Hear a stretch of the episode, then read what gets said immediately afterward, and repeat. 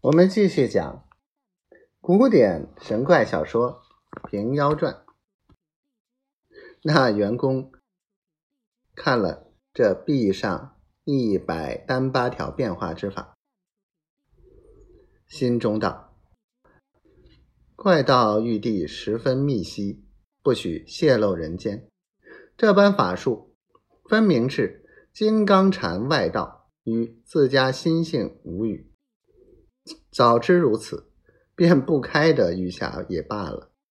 心中懊悔无极，取笔添数行字于石壁之后云：“此系九天秘法，上帝所悉。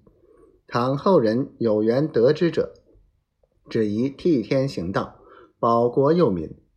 每年腊月二十五日夜半子时，衔刀披发，登屋跨脊。”向北斗设誓，弟子某持法于今若干年，并无过失。倘生事害民，雷神击之。共七十六个字，赵钱捐救。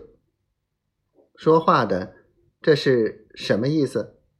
只因员工在修文院成招，立下誓愿，恐后有得法之人心术不正。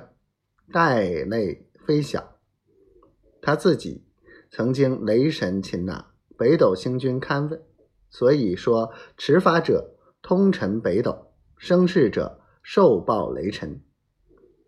腊月二十五日，乃玉帝下降之辰，到此才见员工本心好道，并无思念也。虽然如此，依我说来。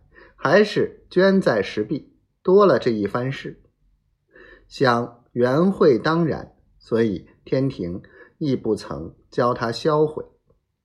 只因这般有分交，白云岩中再遇偷书之贼，红尘世界忽生动法之殃。正是有事不如无事好，人心怎比道心闲？究竟后来何人道法，生出什么事来？且听下回分解。